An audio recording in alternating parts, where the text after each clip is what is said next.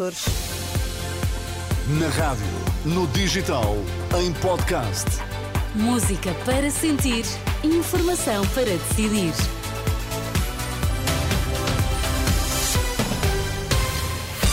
Contamos-lhe que notícias marcam esta manhã de sexta-feira. Sérgio Costa, bom dia. Quem é que está em destaque? Preços de bens essenciais vão subir em janeiro para além do eh, fim do IVA zero, alertam produtores. Parlamento debate propostas que prevêem que crianças, a partir dos 6 anos, possam decidir qual o nome com que pretendem ser tratados na escola.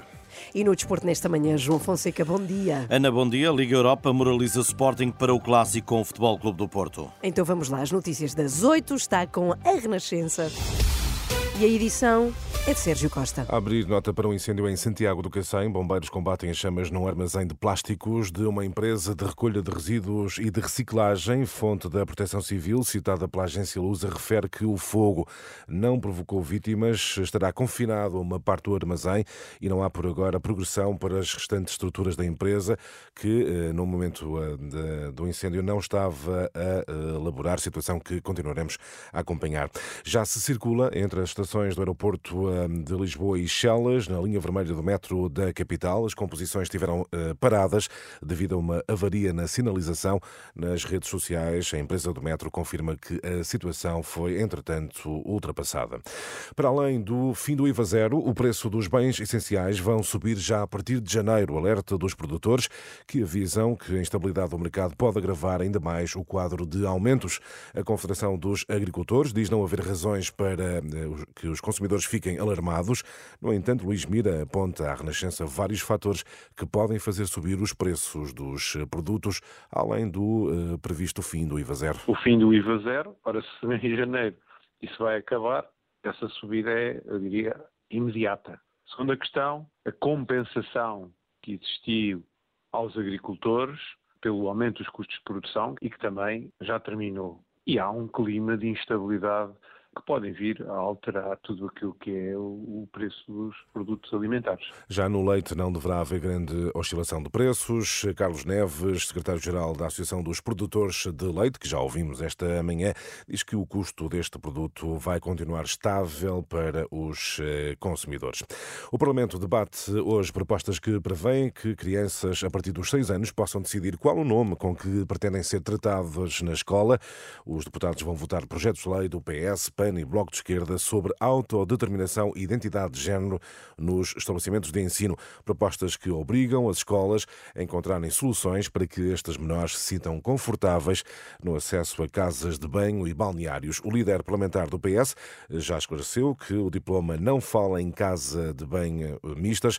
Eurico Brilhante Dias considera mesmo fanáticos os que têm criticado a lei, mas é contudo uma iniciativa contestada por pais, professores e psicólogos. Teresa Amial, diretora de uma IPSS com creche e jardim de infância, defende que os deputados devem ouvir as partes interessadas. Nós apelamos a que sejam ouvidas as ordens dos médicos e psicólogos, as associações dos diretores de escolas públicas e privadas, as associações de pais e professores. Pedimos também que sejam tidas em conta as experiências de outros países, porque precisamente aqueles onde há mais tempo estas leis foram postas em prática, como os países nórdicos, são precisamente aqueles que já estão a voltar atrás. Teresa Amial, da Fundação Maria do Carmo Roque Pereira, em declarações a Fátima Casanova, a petição que lançou eh, para impedir que crianças eh, partilhem balneários com colegas do sexo oposto já ultrapassa as 48 mil eh, Pedro Nuno Santos, José Luís Carneiro ou Daniel Adrião, cerca de 60 mil militantes socialistas escolhem hoje e amanhã o sucessor de António Costa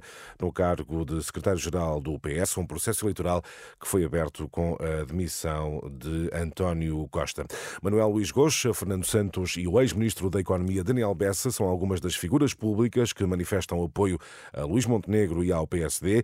Assinam um manifesto por uma alternativa reformista e moderada, um manifesto que é hoje divulgado. Sem acordo, o primeiro dia do Conselho Europeu terminou sem entendimento sobre a revisão do orçamento da União. Em causa está, entre outras linhas, o apoio financeiro à Ucrânia. Foi o presidente húngaro Viktor Orbán, a bloquear esse acordo. O presidente do Conselho Europeu, Charles Michel, confirmou nas últimas horas que apenas um dos 27 países da União não apoiou o pacote de 50 mil milhões de euros em eh, ajudas a Kiev. Agora, o desporto, João Fonseca, o Sporting vai chegar moralizado ao clássico com o Futebol Clube do Porto. 3-0, Guiócaras somou mais um gol, Gonçalo Inácio fez dois, os Leões já estavam apurados para o sorteio do play-off, terão pela frente equipas que queiram da Liga dos Campeões, mas Ruben Amorim está agora mais focado no clássico. Eu já não digo nada e, e nós o ano passado também no Arsenal soubemos no avião, o Viana foi o único que, teve, que, ficou contente com, com o jogo. Nós nunca sabemos qual é o jogo que até pode mudar a nossa época. A verdade é que o Arsenal foi um dos poucos momentos em que nós nos sentimos orgulhosos um bocadinho da nossa época. Não é? E, e, isso às vezes são momentos importantes na época que nós pensamos que é um azar e que se torna numa benção em certos momentos. Portanto, eu não quero nenhum, hum, não prefiro nenhum e, e, estaremos preparados para qualquer, para qualquer adversário. O importante é focarmos naquilo que temos agora que é o jogo de segunda-feira frente ao Futebol Clube do Porto. Ruben Amorim, possíveis adversários do Sporting no play-off da Liga Europa, Shakhtar, Milan, Feyenoord, Young Boys, Lens e Galatasaray. João Fonseca e as notícias do desporto. E Sérgio, celebramos agora uma efeméride, eh, Sim. que é que há 100 anos era publicado o primeiro jornal diário católico de âmbito é nacional. Falamos do Novidades, um jornal que competia com o Diário de Notícias ou com o jornal O Século. Durante décadas deu voz a intelectuais católicos, demarcou-se do regime autoritário e foi até alvo de censura. Foi nas suas páginas e nas da revista Renascença que nasceu a ideia de criar a emissora católica. Manuel Braga da Cruz, antigo reitor da Universidade Católica e investigador, destaca a importância do Novidades, que funcionou em pleno entre 1923 e 1974. Era um jornal diário que mantinha eh, não só os católicos portugueses, mas toda a sociedade portuguesa informada sobre aquilo que a Igreja pensava, fazia e opinava sobre aquilo que estava a acontecer na sociedade portuguesa. Desempenhava, por isso, uma função da maior importância. A Igreja conseguia marcar com influência a vida social portuguesa. Manuel Braga da Cruz, também eh, Nelson Ribeiro, diretor da Faculdade de Ciências Humanas da Universidade Católica e especialista em História dos Média, diz que eh, surgiu de novidades e também da revista Renascença a ideia da emissora católica. Por exemplo, o padre Abel Varzim, que depois seria também um cronista muito conhecido, uma das figuras que subscreveu a ideia da importância da criação de uma estação de rádio católica e o então Padre Lopes da Cruz e que esteve também à frente da Renascença.